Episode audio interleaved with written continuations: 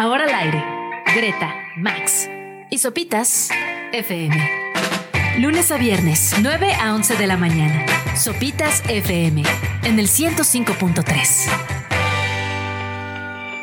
Muy buenos días, sean bienvenidos a Sopitas FM en este lunes 6 de noviembre. Son las 9 en punto de la mañana y iniciamos una nueva semana, Max. Buenos días, Ups. Buenos días, Gre.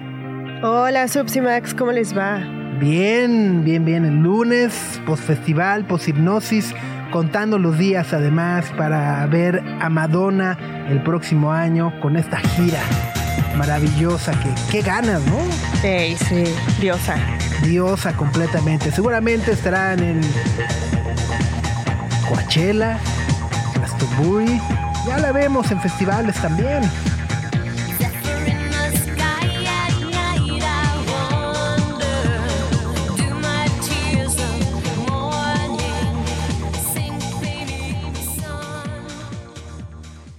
El próximo 20 de abril, Madonna se estará presentando en el Palacio de los Deportes.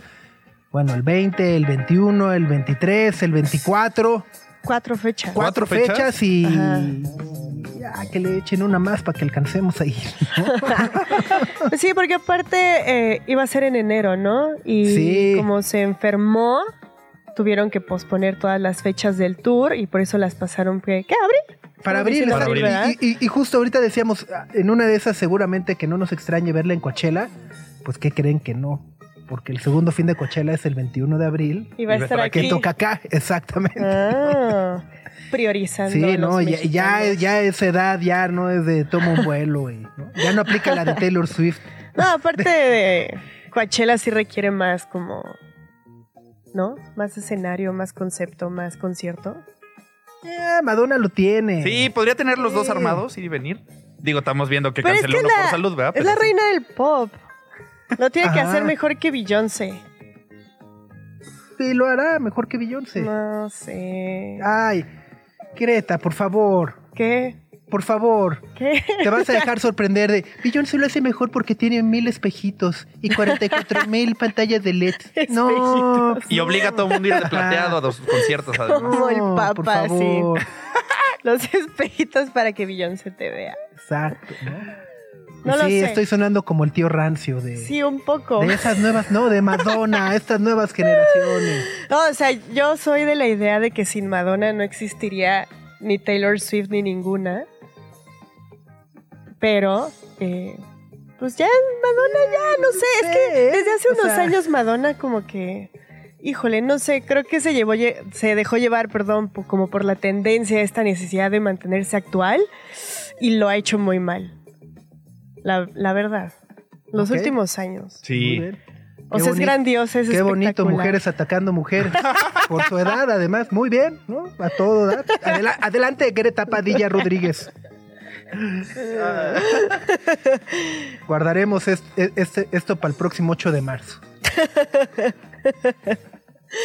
Sí, sí, sí. No, pero de- de- por ejemplo, Deborah Harry también, ¿no? De, de Blondie. O sea, creo que ahorita que decía, sin, sin Madonna no existirían muchas más. Creo que ahí pondría en mis fichas a, a Debbie Harry de Blondie también. Ah, sí, ella también. O sea, no- sin ella no existiría. ¿Cómo se llama la de Garbage? Eh, Shirley Manson. ajá, y todas, todas esas, como de esa escena más underground. Ah. Pero este, pero la Madonna. Me gustó No, que le dijeras Débora. Creo que nadie le había dicho a Débora, Débora, desde que la regañaba su mamá. Débora Harry. Desde Y yo, que la bautizaron, desde que la bautizaron no le decían así. Sí. Pero bueno, es lunes, ya estamos completamente en vivo a través de radiochilango.fm, por supuesto a través del 105.3 y además, como es una sana costumbre, a través de sopitas.com y nuestro canal de YouTube. ¿Fueron a hipnosis el fin de semana? Sí, Sí. salud. Perdón, gracias. Salud. ¿Cómo les fue? Ay, mira, y el resfriado fuiste tú. Había- Sí, sí. Estuvo muy bien, pero había un friazo bastante sabroso. Denso, sí, denso. sí. Muy buenas bandas, sonaba bien. Poquito retirado. Era un lugar nuevo, ¿no? Nunca había sido un concierto en Parque Cuitláhuac. Y salió bien, ¿no? Ah, estaba complicado llegar, como que eh, si le ponías un Uber y Waze te, te marcaba, se ponía complicado. Entonces, este. Pero ya el parque estaba bien. Estaba bien ubicado los escenarios, estaban pegados, entonces el tiempo sí estuvo cañón, ¿no? Iban perfecto. Exactitud Ta, ta, total. ta, Ajá. ta, ta, Ajá. ¿no? O sea, creo que a mí me saca mucho de onda e- e- esta configuración de festivales con escenarios Dos juntos. escenarios pegados. No me, no me encanta, como que la, eh, acaba uno y empieza el otro, y entonces como que quieres estar ahí que en medio, pero no acabas estando en ninguno de los Ajá. dos. Eso sí. No sé, no, no, no, no, no me gusta. Y sé que, bueno, eh, es en muchos festivales, ¿no? Es como un Ujú. nuevo estándar de festivales. Pero, ah, me cuesta mucho trabajo. No, pero acá salió bien. Digo, sí es como desplazarte así. de, Quiero ver a Toro y Moa y te mueves al otro. A derecha, Ahora quiero izquierda. ver a los Flaming Lips, sí te mueves. Y regresas y todo, pero tampoco estuvo tan grave. No era un espacio muy grande, entonces. Sí, estaba cómodo, la verdad. Ujú. Estuvo bastante chido, cansadón, pero bien. Ajá. Estuvo bastante bueno. Pues si fueron a Hipnosis, compártanos sus comentarios. Estamos leyendo, por supuesto, todo el chisme que nos comparten a través de nuestro canal de YouTube. Saludos a Antonio Delgadillo. Buen día. Dejando el primer like del día. No, pues ya con eso nos bendició toda la semana. Nos bendijo. Nos bendijo. Dice, nos bendeci- es que decir nos bendeciste, pero ¿no? toda la semana. Ni una ni otra, y Exacto. sácate. Lore Ochoa, saludos también. Y bueno, pues leo por acá que además el día de hoy en cabina vamos a estar con el queridísimo Eric Estrada, que nos va a contar sobre su próximo taller de cine, cuyo eje temático es ni más ni menos que el fin del mundo. Uh. Ah, eso está, eso está bueno. ¿Cómo se ha retratado el fin del mundo en el cine a lo largo de los años? Bueno, pues de esto nos estará platicando Eric Estrada más adelante. Y también Maru, Maru Agusi, directora de Gran Salón México, nos va a dar todos los detalles de la próxima Feria de Ilustración Contemporánea, que va a estrenarse este jueves 9 de noviembre, así que nos va a dar todos los detalles, nos va a contar todo lo que debemos de saber para, para incluirnos en este plan. Está genial. Y al ratito también vamos a estar con Sergio Ramírez, editor de deportes de sopitas.com, para que nos cuente los catorrazos de la Fórmula 1 que se armaron pasó? el fin de semana en el Gran Premio de Brasil, que el checo terminó cuarto. Caliente se puso la cosa. Además, el final fue real de fotografía, ¿no? 0.053. ¿Qué son centésimas o esas ya son milésimas? De- Deja, recuerdo, la De primaria segundo. décimas, centésimas, centésimas. Centésimas de segundo, ¿no? Eh, la- la- las que lo separaron del podio. Radio Chilango.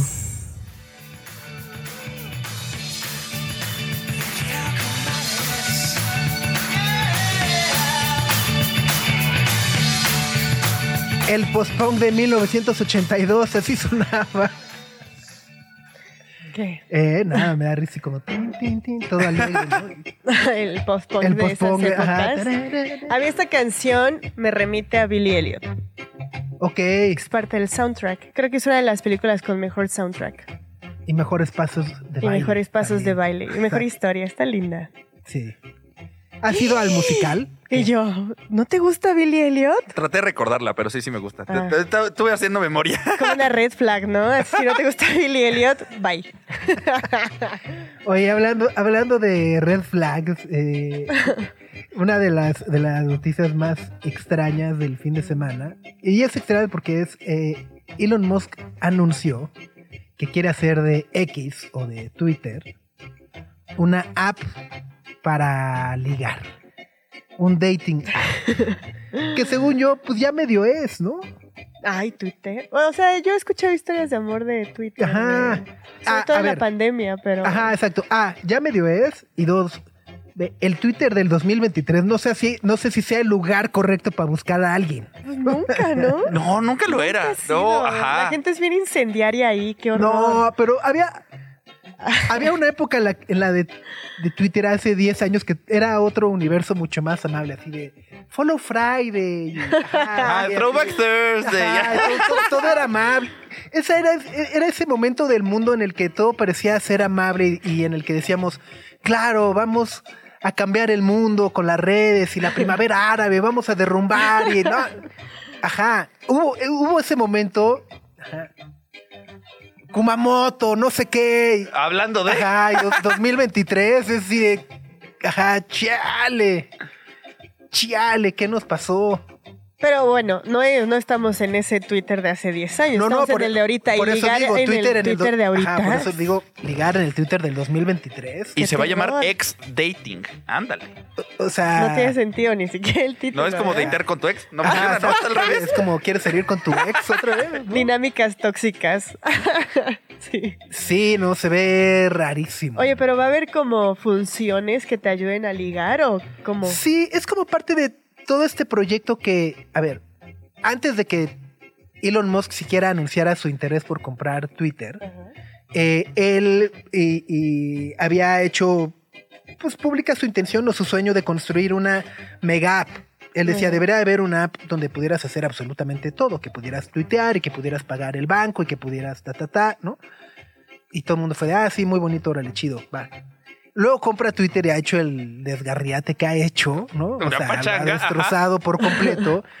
Pero dentro de todo el desastre, como que ha puesto esta- este tipo de iniciativas en su afán de tener una mega app, ¿no? O sea, anunció justo el tema de app, este anuncio de que te pagan por el engagement, ¿no? Por publicar te dan... Te pagan por publicar y por las impresiones. Están agregando llamadas de video por Twitter, que eso está rarísimo también. Sí, pero como que no ha, no ha profundizado más justo de si tendría un costo, por ejemplo, como el resto de las aplicaciones de ligue, Ajá. eh, o si nomás es, pues, te mando un DM y listo, ¿no? Así.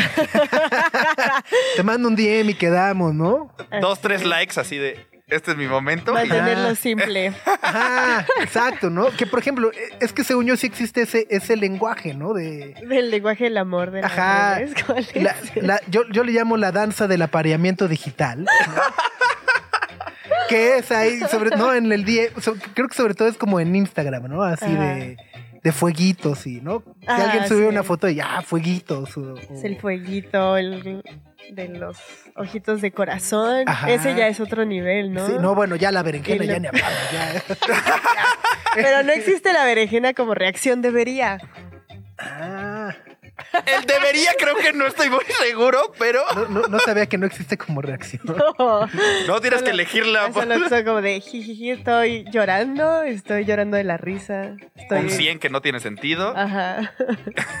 Hay como seis reacciones. Ajá. Pero luego le pusieron el like a las stories y yo he leído artículos completos que es como cobarde el que le hace eso porque ya no le reaccionas directamente, sino, ah, like a tu historia. Pero pues es, o sea, pues es like, Ay, no, ¿no? sé, O sea, se me hace muy complicado darle un significado a todas esas Es que cosas. exacto, o sea, ¿no? eso es a lo como, que voy, ajá, es como, güey, no, o sea, nomás, nomás fue un emoji de cerrar el ojo, ¿no? Ajá, punto, ¿no? No fue de, O si se te va. ya se me, ya Ah, se me se te van. ¿no? Ajá, se te van y lo quitas y lo vuelves a poner porque dices, ¿habrá sa- sa- supo que lo quité? No, ya te las metes una bronca. Ajá. ¿no? Entonces ya no quiere conmigo porque lo quitó. Lo ¿no? quitó y ya lo volvió a poner, entonces está desesperado. o es un no le dio like, ya no le importo, no le gusto. Me está acosando porque me deseó buen fin de semana con un wink, ¿no? Es demasiado. Ajá. No, basta. Sí, o luego eso, o le gustó mi foto o le gusté yo, es una pachanga. Por eso mejor nadie. O reparte likes a lo, O reparte a lo likes a lo baboso. idiota También. siempre, entonces También, también. dejemos de interpretar cosas en redes, no son Exacto. señales. Y si quieren decir algo, No los- miren, aquí en la cara. Y no deiten en Te- Twitter, te- te- aprovechando. Tengan los tamaños para, decir las like cosas en la cara. en la cara, Para decir, toma tu like. te doy like. Toma tu like, ahí está. Bueno, si han ligado, conocen historias de amor que hayan surgido a través de Twitter. Pasen tips. Exacto, compártanlas. Greta, Max y Sopitas en el 105.3 FM. in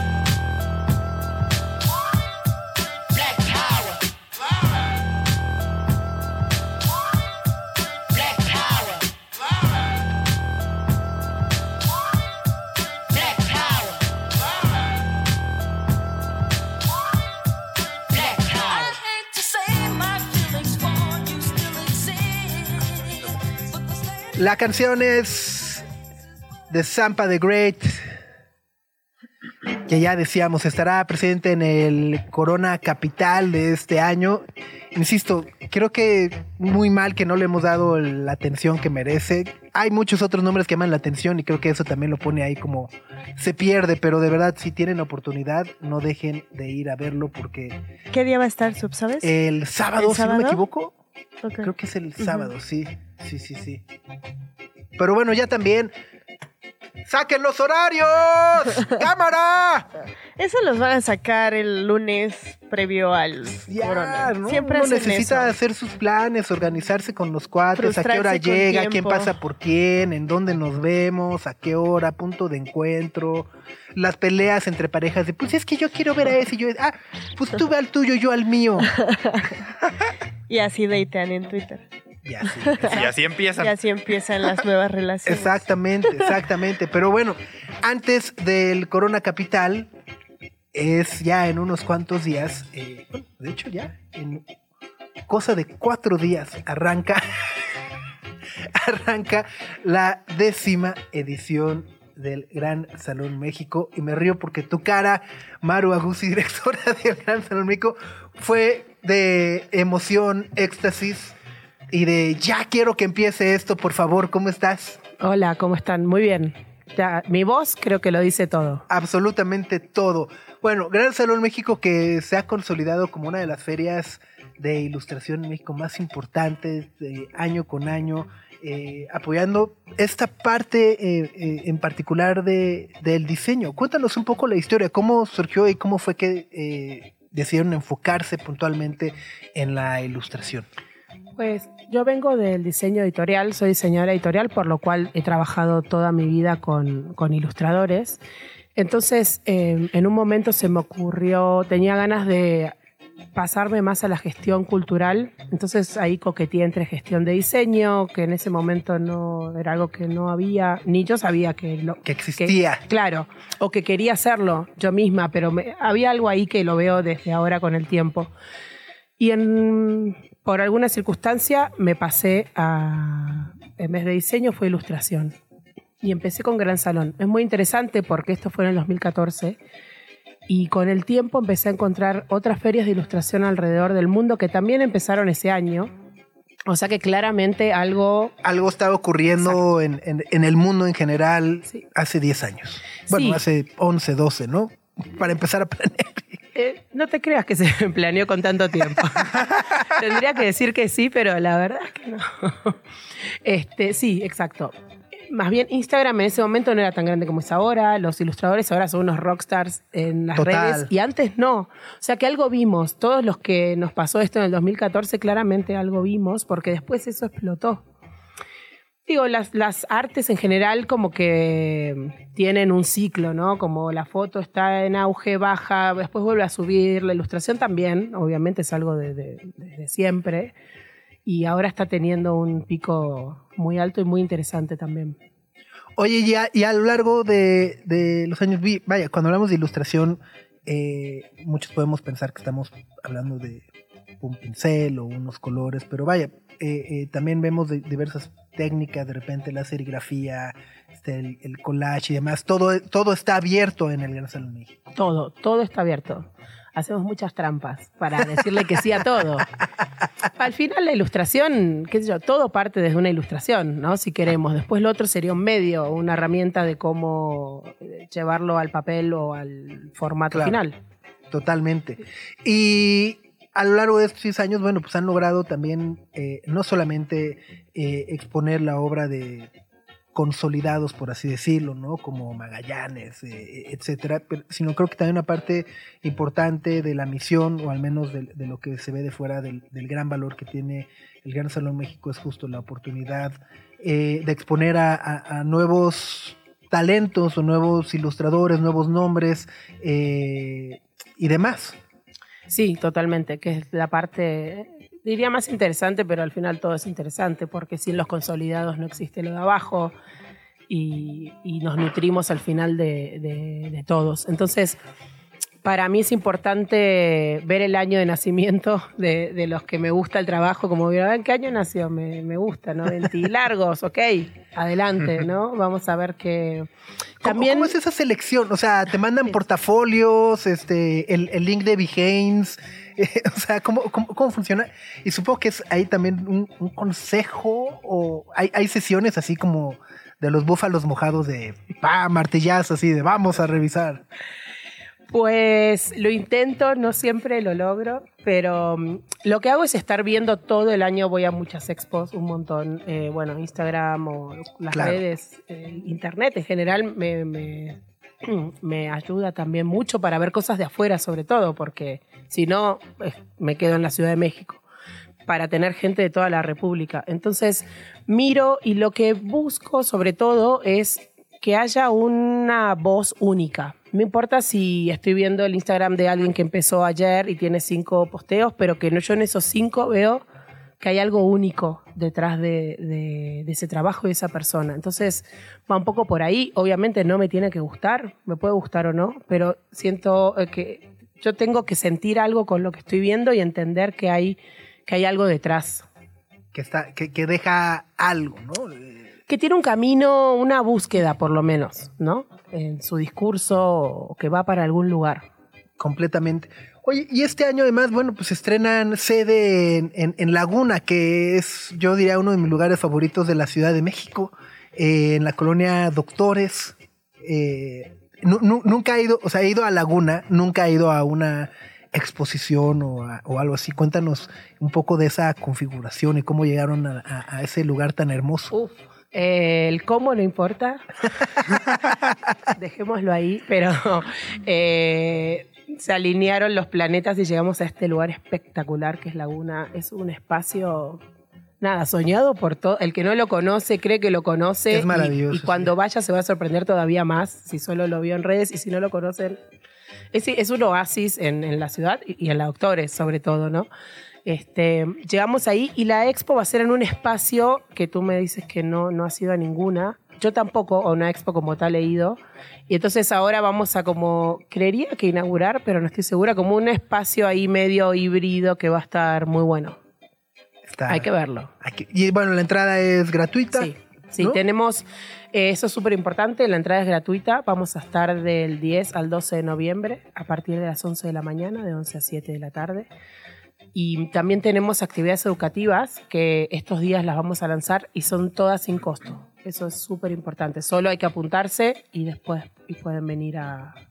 Eso es, eso es maravilloso. Y bueno, además, eh, eh, justo, ¿no? Creo que hay una, esta otra parte de, apoyar a los ilustradores, a los creadores. En, la página ahí se pueden comprar algunas obras, ¿no? Eh, que, es como una, una especie de representación como de galería, vendemos tu obra, una parte similar. Sí, más o menos. Es también otro híbrido. Nosotros vendemos obra, nos parece muy importante posicionarla como hacer microcoleccionismo y hablar de esto.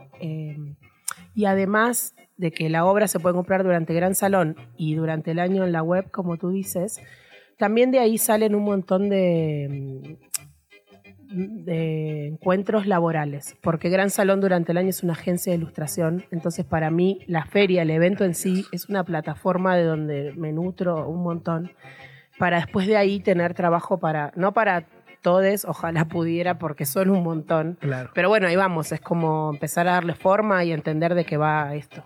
Está maravilloso, muy bien.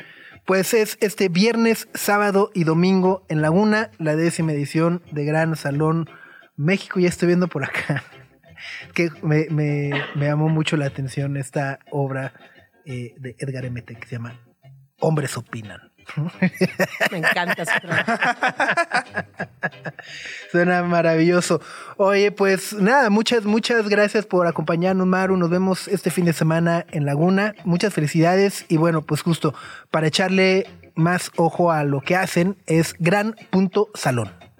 Así es, Gran Punto Salón es la página y Gran Salón México todas las redes. Buenísimo. Radio Chilango.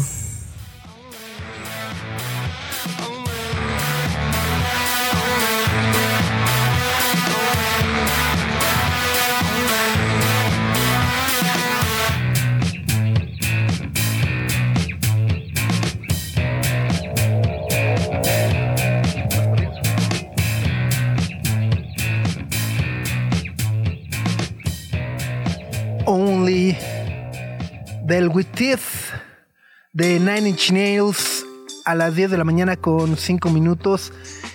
Pareciera que hace mucho que Nine Inch Nails no saca discos, pero en realidad ha estado sacando compilaciones, cosas ahí un poco más experimentales, ¿no? Los últimos Pero años. aparte, Trent Reznor le ha estado dando con Atticus Ross a, Scores, ¿no?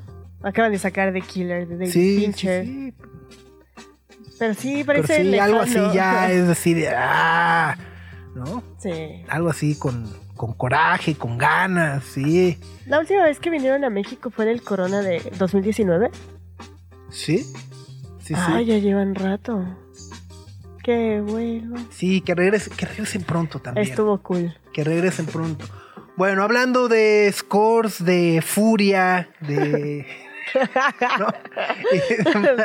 Ajá, nos da muchísimo gusto recibirte, querido Eric Estrada de Cine Garage. ¿Cómo estás? Qué placer siempre poder platicar contigo. Queridísimo Sopas, pues yo feliz de verte, feliz de encontrarte, feliz de reencontrarte, de conocer al, al- al equipo del programa.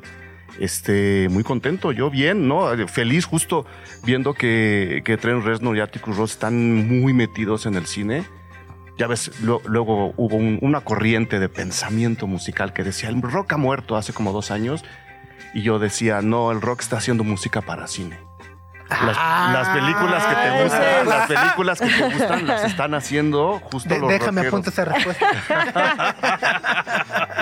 Y yo acordándome que estuvieron en las tortugas ninja. Todo se vale, todo se vale. totalmente, totalmente. Todo se vale, ahí andan, ahí andan. Los, los viejitos rockeros están haciendo la música de las películas que te gustan. Ahí andamos. Yo, y yo feliz de encontrarles, de venir aquí, de visitar, de, de semiestrenar la cabina, que yo te decía, Sí. huele, huele a nuevo, qué bonito. Huele, huele, todavía. bonito. Ajá, se mantiene el olor. ¿no? Oye, pero cuéntanos de este curso eh, que por lo que tengo es, en- por lo que entiendo es en línea y es el cine y el fin del mundo. Has realizado en los últimos años diversos cursos eh, para explicar eh, o tratar de ayudarnos a entender y comprender mejor lo que ocurre en el cine, ciertas películas, ciertos fenómenos. Y este está centrado en el fin del mundo. Optimista como siempre, dije, creo que es hora de hablar de un tema más Hiciste de uno de vampiros hace. Hice uno de vampiros eh, uh, cuando, cuando el Festival Macabro se hizo Ah, en línea. ajá. El festival me dijo, oye, date una, un cursillo sobre el vampiro en el cine, ¿no? Ese entró mi mamá. Sí, Sí. sí, sí, sí, había mucha gente, mucha gente de todas las edades, que creo que es lo que ha funcionado con los, con los cursos talleres del Cine Garage. Luego la gente oye, "Ah, hay un curso de cine, hay que saber, hay que haber estudiado.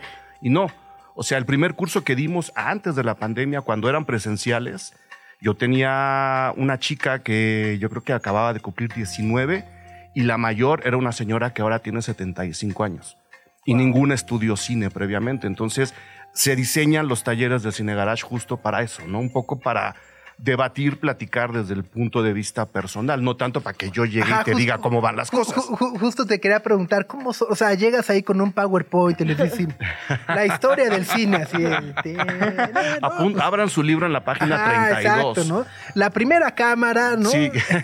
a veces sí hay que entrarle a la historia del cine, pero es, están diseñadas justo para que sí, habiendo una presentación, y yo- es mucho de ejemplos. Si tú das un curso de cine y no hay ejemplos, fotos por lo menos, pues como que se queda coja la cosa. Entonces, sí, la verdad, le echo ganas, no es por nada, a las presentaciones, hay muchos ejemplos. Y la onda es al final de la sesión o durante la sesión, que no son clases, yo quién soy, no, son, son sesiones. Ah, bueno, eres una autoridad. Crítico. ¿Cuántos años llevas? Pues Cine Garage, Cine Garage va a cumplir 17 Ahí años. está. más o Ajá, menos. o sea, Sí, no, sí, sí. no, no.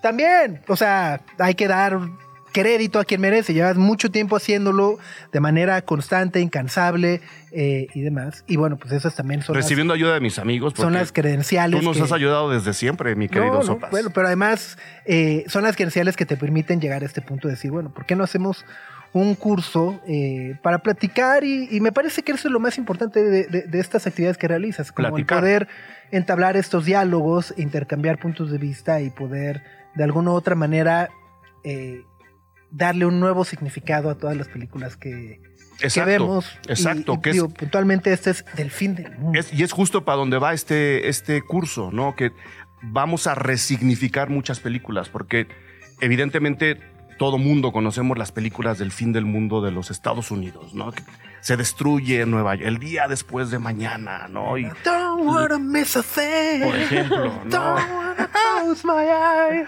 Que, que es una parte del- del- de la representación del fin del mundo en el cine, pero vamos a pasar por México, por ejemplo, ¿no? Vamos a, visitar películas o revisar películas que uno diría, pues si esa, ¿por dónde? Y son fines del mundo de una o de otra manera.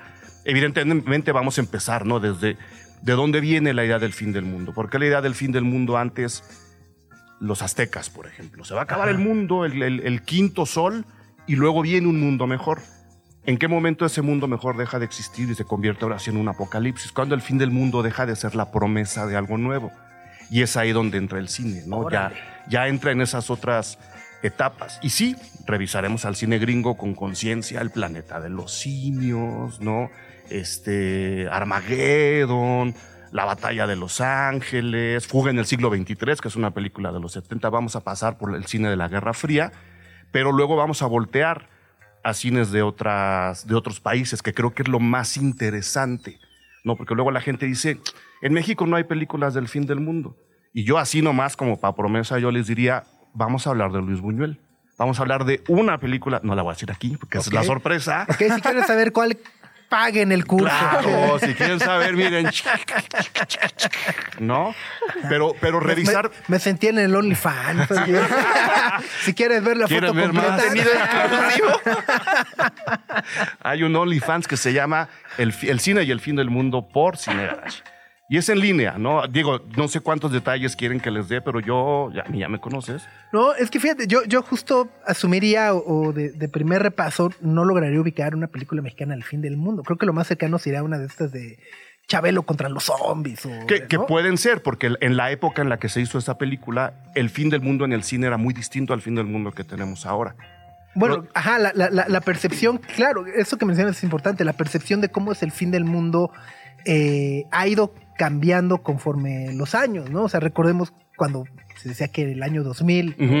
y entonces sonaron las 12 campanadas y es de, "Eh, ah, güey, no, no, no pasó, nada. ¿no? Mi computador, mi computadora sirve. Ah, ok, pues chido. ¿no? Todavía tengo dinero en el banco, Ajá, ¿no? sí, Na- sí, Nadie sí. dijo tengo más, pero todo mundo dijo no me quitaron en el banco. Iba a ser un chiste muy cruel, pero me lo ahorro. Pero incluye como todos los géneros, o sea, va películas desde zombies, desastres naturales, Acción. eh, acción, o sea, Guerra todo Fría, eso. ¿no? Desastres nucleares. El cine de la Guerra Fría, el fin del mundo de la Guerra Fría estaba muy ligado al cine, al- al- a la hecatombe nuclear, a la pelea entre los dos bandos, el capitalista y el, y el comunista. Y hay películas de la, de la Unión Soviética que plantean un fin del mundo muy oscuro, muy apocalíptico, muy, muy denso, ¿no? Cartas de un hombre muerto, por ejemplo, una película súper famosa en su tiempo que desde el punto de vista comunista planteaba qué pasaría después de un enfrentamiento nuclear entre los dos bloques. Pero hay comedia, o sea, si, si jalas a, a Chabelo, podrías meterla sin, sin problemas. Al huracán ¿no? Rami. Al huracán. Es que habría, sería muy padre tener películas de luchadores del fin del mundo, pero hay mucho cine de terror mexicano que plantea fines del mundo. ¿no? Si, si, si ustedes recuerdan, Somos lo que hay, la película de Sí, Jorge Michel Grau. sí, sí, sí. Para esa familia en particular, no reproducir un rito caníbal que no sé desde cuándo tenían en la propia familia, para ellos representaba el fin del mundo claro. y tenían en su casa una pared llena de relojes en donde les, el reloj les decía en qué momento hacer su ritual, porque si no su mundo se acababa. Entonces, desde el punto de vista del apocalipsis, esa película entra en el curso y hablaremos de ella, por supuesto. ¿no? Entonces, sí hay películas mexicanas, insisto, por lo menos una de Buñuel, en donde nos dicen, este es el fin del mundo al estilo mexicano. Porque evidentemente los japoneses, que va a haber una sesión solo dedicada a Japón, los japoneses tienen otra visión del fin del mundo, muy, muy, muy distinta a la que tiene Estados Unidos y a la que tiene México en este caso. Y es un fin del mundo que viene siempre después o al final de la Segunda Guerra Mundial. Porque para ellos ahí se les transforma el esquema por completo. Entonces, las películas de Godzilla son películas del fin del mundo, ¿no? Porque Godzilla representa muchas cosas que para la cultura japonesa, en, el, en la circunstancia de la Segunda Guerra Mundial, representa un cambio de formato, de esquema, a veces para bien y a veces para mal. Y Godzilla se ha ido transformando de ser la representación de la hecatombe nuclear a la representación del cambio climático últimamente, por ejemplo. Está padrísimo. Estamos hablando con Eric Estrada de Cine Garage sobre este curso en línea, al cual ya pueden irse inscribiendo en cinegarage.com. El cine y el fin del mundo. Inscripciones abiertas. Radio Chilango. Y seguimos platicando con Eric Estrada de Cine Garage sobre este curso que arranca el 15 de noviembre, es decir, en un par de semanas. Se llama El cine y el fin del mundo. Las inscripciones están abiertas y además veo que habrá una barra de sonido entre los ganadores. Bueno, sí. entre los inscritos. Entre los inscritos, la gente que se inscribe, residente en México, porque la barra funciona por mil cosas solo en México, Ajá. aunque hay gente de otros países. Eh, el último curso que dimos había gente de siete países, Ok. incluido Qatar. Con eso les voy a decir. Órale. O sea, Entonces- como la ONU. No, mejor que la ONU, porque acá- mejor que la ONU, porque aquí sí nos Porque vemos cada aquí sí hay acuerdos. Aquí sí hay acuerdos, aquí sí hacemos algo. Entre la gente inscrita en México, no importa en qué parte del país vivan, se sortea una barra de sonido. Está padrísimo. Este, para que vean justo las películas en su casa, como si se oyeran, como se oyen en el cine. ¿no? Porque macizo. es- eh, ahí, ahí estamos, ahí estamos. Oye, ¿y, y el curso cómo transcurre? ¿Son varias sesiones? ¿Es un, eh, es un retiro así de 48 horas? Estaría buenísimo hacer un retiro, ¿no? Pero, pero todavía no nos alcanza para alquilar la casa que quiero para el retiro. pero eh, son sesiones los miércoles a las 7 de la tarde. Ah, y repito, como hay, como hay gente de varios, de varios países, encontramos ese horario que le acomoda a mucha más gente. Entonces, cada miércoles son cinco sesiones de dos horas, a veces más. Dos horas cada sesión, son 10 horas totales de, curso. Nos reunimos los miércoles a las 7. En caso de que no llegues o de que ese día no puedas o que quieras volver a ver la sesión como tú prefieras, las sesiones se quedan grabadas y tú tienes acceso a ellas Ah, todavía una semana después de haber terminado el curso. Entonces, si llegas tarde, lo que sea, la puedes, la puedes revisar. ¿no? ¿Tienes alguna, no nos digas si va a ser parte del curso o no, pero ¿tienes alguna película favorita relacionada al tema? Yo creo que la de Buñuel, que no les voy a decir, pero. no, pero, pero por ejemplo, Akira, ¿no? La, la película animada japonesa que plantea también un, un evento postapocalíptico, me gusta muchísimo Akira. Toda la parte japonesa creo que para mí es, es como de mis favoritas, pero va a haber otra sesión dedicada solo al cine europeo en general. eh, y el fin del mundo. Y ahí está Truffaut, está Godard, ¿no? La ciudad de los niños perdidos, Delicatessen, por ejemplo. La gente no se da cuenta que Delicatessen es una película que ocurre después de un mundo que, que, que colapsó por completo. Esas también, también me gustan mucho. Este, y luego, a la hora de abarcar Iberoamérica, que es otra sesión, pues hay por lo menos dos películas de Alex de la Iglesia que a mí me gustan mucho. Entonces, ah, es difícil elegir una. La curaduría, ¿no? Qué horror. Pues da, cuesta trabajo por las que dejas afuera, Claro, porque claro. ya que te pones a revisar hay muchas, muchas películas. Y vamos a hablar de mucho cine latinoamericano que también se han planteado fines del mundo en, en Iberoamérica, que esa es la sesión especial, este, que también son bien interesantes, porque la ciencia ficción y el apocalipsis visto desde Latinoamérica en particular, a nivel de producción podría parecer muy pobre, pero es interesante lo que se está haciendo y en dónde se está haciendo este, este cine con tan poquito dinero y con tantos temas, ¿no? Entonces, este, sí es difícil elegir una, la verdad. Y es eso, cada miércoles a las 7 y todavía una semana después de terminado el curso, la gente puede conectarse y revisar las, la- las clases sin ningún problema, completamente abierto. Padrísimo. ¿Hay examen? ¿Hay examen de admisión? No. ¿Hay examen de salida? Tampoco, no, porque para eso es el debate. Tenemos como una hora y media de exposición y luego platicamos, Ah, debatimos, platicar. vemos más ejemplos, le vamos a ir buscando en YouTube y vamos, vamos todos conectándonos poco a poco. Pero examen, examen, no, yo soy muy barco para esas cosas. Buenísimo. Oye, y eh, bueno, la, la invitación, me, me encanta además que hay varios niveles eh, o varios costos para la inscripción, dependiendo también justo de si eres miembro de la comunidad de Cine Garage en Patreon, si eres nuevo, si has tomado otros cursos.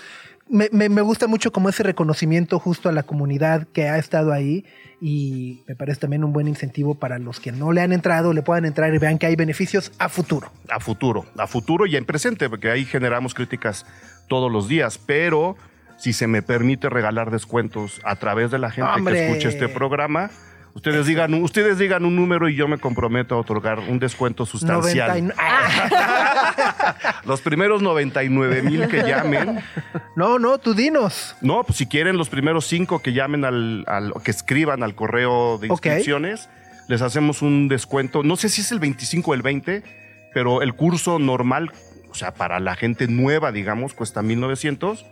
Yo me comprometo a que si dicen que nos escucharon aquí los primeros cinco, baja Ok. a 1400. Órale, ¿y cuál es el correo? El correo es Joaquín, así tal cual, Joaquín. Joaquín, arroba cinegarage.com. Cinegaraje.com. Órale.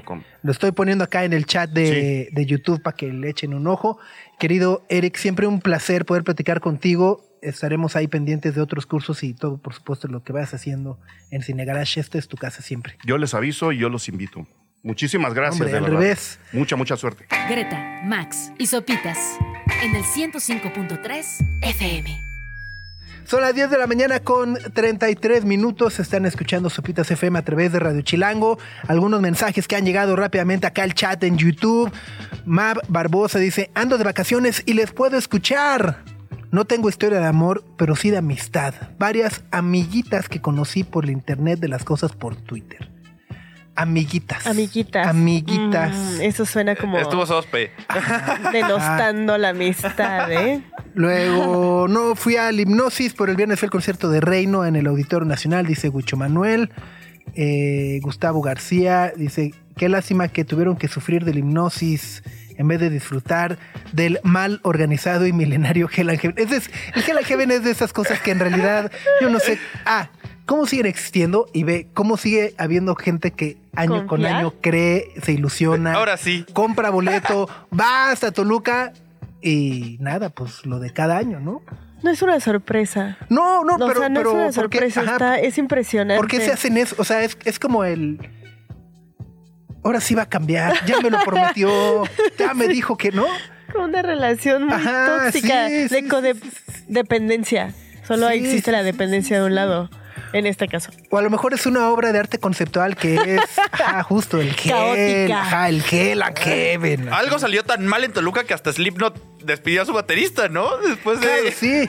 Digo, ajá, o sea, se supone que no tiene nada que ver No con tiene el nada que ver, pero o se pelearon en Toluca o algo pasó. Aparte estuvo chistoso porque mucha gente cuando empezaron, o sea, los problemas de Hell and Heaven empezaron a decir, no es que bandas ya han cancelado, pero el festival no lo ha hecho oficial. Se metieron a las redes de los integrantes de Slipknot y se dieron cuenta que el baterista estaba en un partido de hockey. Así de que a las En 3 de la tarde, ya sabes, así. Fue de, sí, Slipknot también canceló, no van a venir. La cosa es que ya lo habían corrido. Entonces el vato Ya. dijo, no, no voy a de las ir". vacaciones. Bueno, Yur Casanova, los escucho desde Mérida, Yucatán. Uf, qué rico. un- unos taquitos de, ¿cómo se llama? ¿El cata- catascán? Eh, Castacán. Castacán. Ándale, no, tú quieres Uf, taparte las ahorita para arterias. desayunar, exacto, ¿Qué ¿no? es eso? Eh, ¿Castacán? como el equivalente del chicharrón prensado, pero en yucateco. Ajá, frito, frito. Entonces, pero frito, frito, chido. así, Sí, o ajá, sea. fri- frito Mérida style. así, ajá, ¿no? Luego, Mr. Monkey dice: Hola, buenos días. ¿Cómo puedo obtener boletos para ir al Corona Capital? Pues, Mr. Monkey es muy fácil: www.ticketmaster.com.mx. Pagas ahí tus boletos. Fila virtual. Fila virtual, metes el número de tarjeta de tu mamá sin que lo sepa, lo recoges y listo. Otra opción es entrar a sopitas.com y checar la mega recontra boletiza que estamos armando, boletos generales, boletos confort, boletos plus, de cuál quiere. Así de. Hay opciones Hay misceláneas. sí, Sopitas.com se convirtió en una miscelánea del corona. Y la próxima semana también en este programa estaremos obsequiando algunos. Así que vayan corriendo la voz y digan, ah, escuché que Sopitas va a hablar en Radio Chilango. O sean los envidiosos que escucharon y no van a, no vayan a decir No nada le de- vayan a de, no, nada". si le digo a, si le digo a entre menos menos burros, más solote. ¿Cómo es la frase? No tengo la había idea. escuchado. Ah, maldita. Puro, puro, puro millennial acá. No, pero sí es esa ahí. Pero Sí, sí, ya, sí, ya. la- la- ajá, ¿ves? ¿Entre qué? Menos, Menos burros, más solote. solotes. Que es un olote. Como mazorca, suena, ¿no? Ajá, es la, es la parte central de la mazorca. Oh, no tenía idea, le adiviné así di- divinamente. Pero bueno, hablando de burros, de olotes, de boletos y de muchas emociones, nos da gusto saludarte como cada lunes. Ya se ha vuelto una gran tradición, querido Sergio Ramírez, editor de Sopitas Deportes. ¡Uf! ¡Qué carrera el fin de semana en Sao Paulo con Checo Pérez y Fernando Alonso! ¿Cómo estás? Hola Subs, hola Greta, hola Max, hola a todos. Sí, super carrerón, super. eh, creo que le podríamos llamar el super gran premio de, de- Brasil, este carrerón, este duelo eh, increíble entre Checo y, y Fernando Alonso, técnico y limpio, ¿no? Se respetaron los, los dos a, a más no poder y nos regalaron un final de fotografía literalmente. Yo creo que este Gran Premio de Brasil fue el remedio perfecto, pero para quienes aún teníamos esa depresión después del Gran Premio de México. Es que a- además esa es otra, esa es otra chulada, ¿no? Como de un domingo al otro, Checo pasó de ser de este inútil chocó en la primera curva, super Checo. Es como el meme de Ajá. Chims, así, "Mm, el perrito de tengo ansiedad al... Ajá, sí, sí, pero, pero, pero la gente, la, la, la, la- mucha gente, ¿no? Como que da ese, esos bandazos. Y por otro lado, tú eres especialista, has seguido todas las carreras desde hace no sé cuántos años. Eh, ¿Esta califica dentro de las mejores carreras de Sergio Pérez en la Fórmula 1? Tiene varios, varios, este, varios duelos, ¿no? Porque también tenía, por ejemplo, el duelo contra Hamilton, esa defensa, en el cual en 2021. Ah, sí, sí, el ministro de Defensa, ¿no? Que, le, que le llamaron. Ahí se ¿no? ganó el apodo de ministro de Defensa.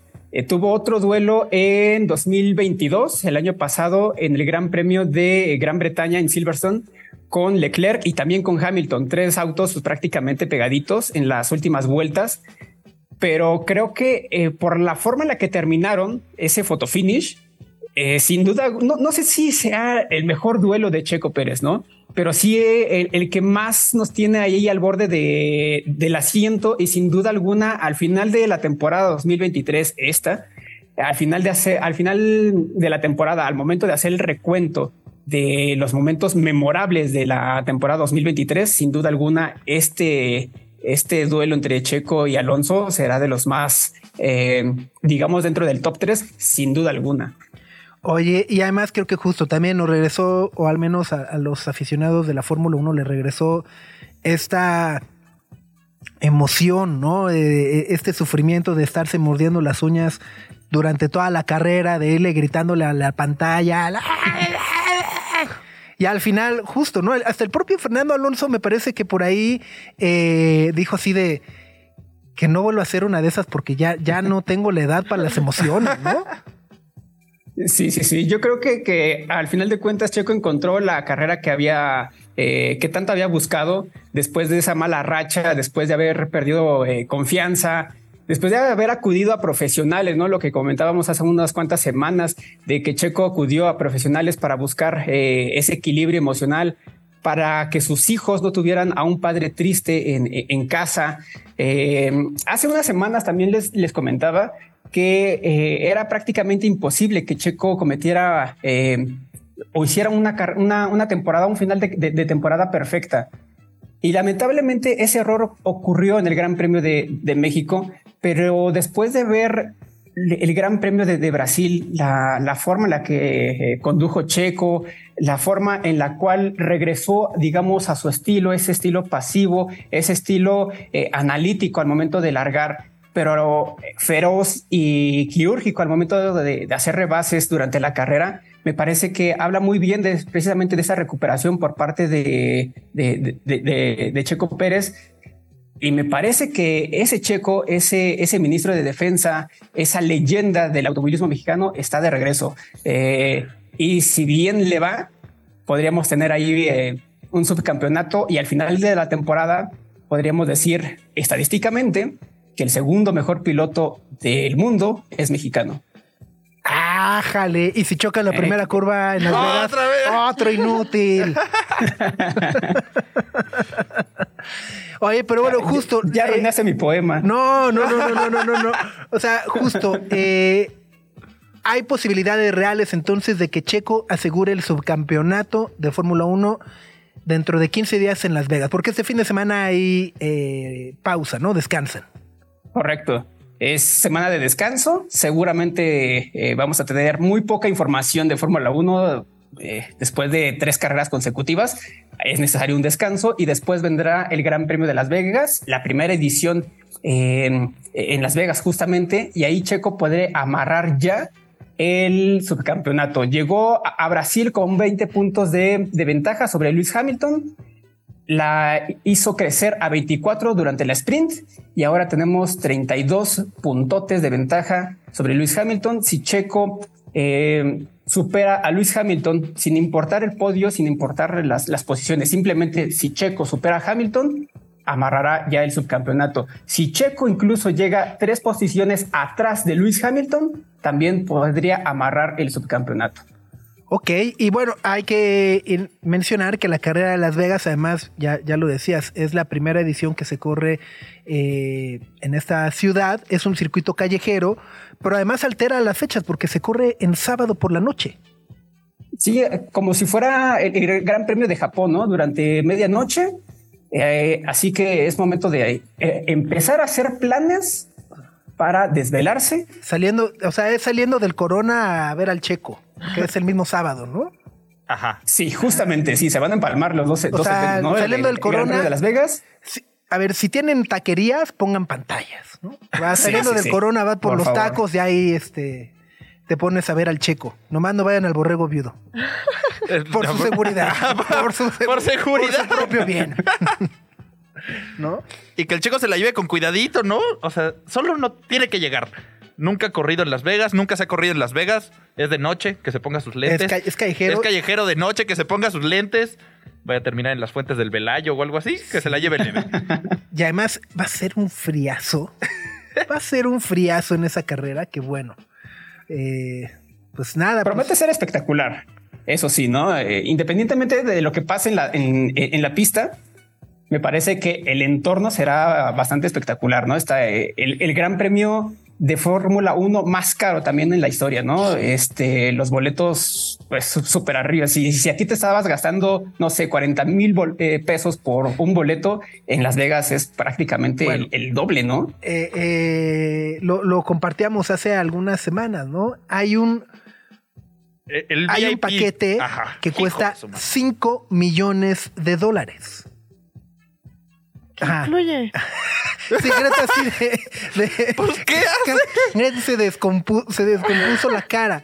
Eh, pero sí, pues es un paquete, es una suite, ¿no? Eh, en el Caesar Palace, ¿no? Para tú, y- para ti, y creo que son cinco amigos Ajá. que te dan toda la semana de hospedaje, este, eh, ya sabes, bebidas y demás, una cena con el chef Nobu, que te prepara el chef Nobu, eh, y pues eh, Pado, que el pit, ¿cómo se llama? Pit Lane Walk o Walk Pit Lane o el paseo por En ahí, ese caso pasar es el pit lane. ajá. el Pit Lane, ¿no? Ajá. Este y pues ya, pues chupe y que veas el Gran Premio desde tu terraza, desde la terraza de tu suite. Y una noche de spa. Uy. Ya lo valen 5 millones de dólares. millones, ajá, o sea, 100 millones de pesos. No Es sé, el no le Nobu encuentro Sky sentido. Villa Emperor Package. O sea, no conozco al chef Nobu, pero por mejor que cocine. no, no, no. O sea, de, to- de to- de todos modos se descome, ¿no? o sea, 24 horas después esa cena va a estar en el, en el caño de... A donde van todas. Ajá, exacto. o sea, la que te cuesta 5 de la millones de hamburguesa de dólares. dólar, ¿no? La del hot dog de 3 dólares, sí. Este, pero, pero sí, bueno, sí es el, el- el gran premio más caro. Y estoy seguro que además ahora con la posibilidad de que Checo haya gar- eh, asegure el subcampeonato, que gran banda mexicana se va a lanzar. Sí, seguramente Checo será de nueva cuenta local ahí. Y eh, no, no tiene que hacer el super carrerón, como decía Max, ¿no? Prácticamente se trata de- de terminar la carrera. Para asegurar ese subcampeonato y creo que ese, sería precisamente eh, el final perfecto para un, la, la primera edición del Gran Premio de Las Vegas y después lo que pase en Las Vegas, pues que se quede en Las Vegas. Ay. No, pues que se, no, pues que se traiga el subcampeonato, Sergio. No, se va a quedar allá. Ahora se le calienta el océano al checo cuando festeja, entonces vamos a ser cuidadosos. Puras familiares. Ah, ya. sí, no. Otra terapia familiar. Se nos encarrera el muchacho a veces. Muy bien. Bueno, pues toda la cobertura de Fórmula 1 en- desde el Paddock Search. ¿Cómo los encontramos? Nos encuentran en sopitas.com, ya sea en la pestañita de deportes y eh, en la subpestaña de automovilismo o abajito está el enlace de desde el paddock, justamente en- dentro de sopitas.com. Muy bien, pues listo, Sergio. Un abrazo. Abrazo a todos.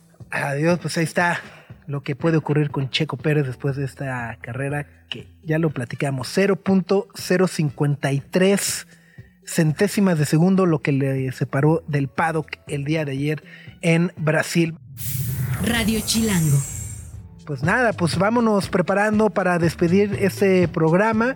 No sin antes recordar, bueno, ya lo platicaremos mañana con más calma, ¿no? Pero estas nuevas eh, enfermedades o condiciones que ahora se ha reconocido por la Ley Federal del Trabajo para pedir incapacidad. Si tienes estrés, ansiedad y demás, literal ya tienes, vas al IMSS y te dan tu incapacidad. No, pues ¿no? ya me jubilaría yo. Es que eso es lo que uno asumiría, pero Pero ¿cómo, te- cómo puedes demostrar que tienes tienes que ir al? IMSS. Tienes que ir al IMSS y te ¿Y tiene te que evaluar un doctor. y- diagnostican? ajá, y que te lo diagnostique. Y entonces ya ese doctor es el que te dirá si necesitas una incapacidad. Que por lo que entiendo, justo sí existe la posibilidad de que sea permanente. Ahora, ah, oh. Ajá. Desconozco Está cuál tendría que ser la sí, Pero que no te brillen los ojos tanto. O sea, no, no- no sé cómo tendrías que llegar para que digan.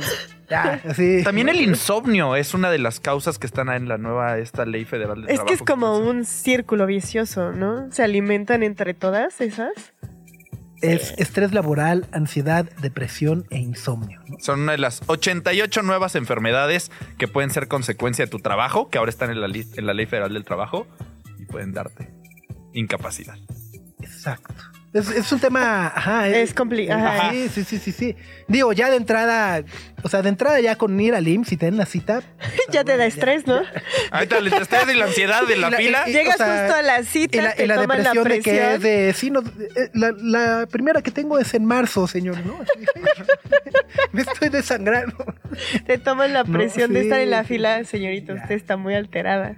Tenga su Exacto. incapacidad. Muy bien, pues bueno, vámonos. No sin antes agradecer, por supuesto, a todo el equipo de Sopitas por Radio Chilango por hacer posible este programa. Ahí viene Gina Jaramillo, después a la una de la tarde Nacho Lozano, a las dos Yandu Berger y Pepe Pilinga. Este, y a las 5, por supuesto, Grand Slam con nuestros queridísimos Case Deportes y Val Marín. Mañana a las 7 de la mañana, Luisa y Luciana en qué chilangos pasa. Eh, que bueno, hoy hicieron el programa desde nuestra cabina, si mañana se repite, ya se cobra derecho de derecho de no, le pasamos la cuenta y a las 9 estamos de vuelta por acá para acompañarles. Gre, ¿algún mensaje que quieras dar a la humanidad en este lunes? Eh, no- no- ay. Ay, Pásenla bien. Nos quedamos Sí. con ese. ah, y sus últimas palabras fueron. Ay. Ay. Ay, qué triste. Tú, Max, a ver. Ah, Ponte poético. Lo platicamos mañana, pero México rompió récord de medallas en los Panamericanos de Santiago 2023. Juntaron oros como locos y locas y son el tercer lugar en los Panamericanos de medallas a pesar de todos los pocos apoyos. Bueno, y, bueno, no sé si viste el, además un atleta peruano eh, que me parece es ejemplar, porque ganó una medalla, regresa a su pueblo en Perú. Y obviamente le organizan, ya sabes, va el presidente municipal, y el reconocimiento, ceremonia, y le dan ya ¿no? las llaves de la ciudad y dice, bueno, ok, este, gracias, pero usted fue el que me negó el apoyo todo este tiempo, entonces Y lo dijo así. se los dijo así en su bueno, cara y le dejó bueno. ahí el Wow. reconocimiento todo. Y Con se Juana fue. Guevara eh, Ajá, sí, sí, sí, exacto, exacto, exacto, exacto. Bueno, gracias por acompañarnos en este lunes. Que sea un buen inicio y una gran semana para todos. Adiós. Nuestra atención vive en muchos sitios de manera simultánea. ya puedes desconectarte de este. Sopitas FM, lunes a viernes, 9 a 11 de la mañana. Radio Chilango, 105.3 FM. Radio Chilango, la radio que... Viene, viene, ¿eh?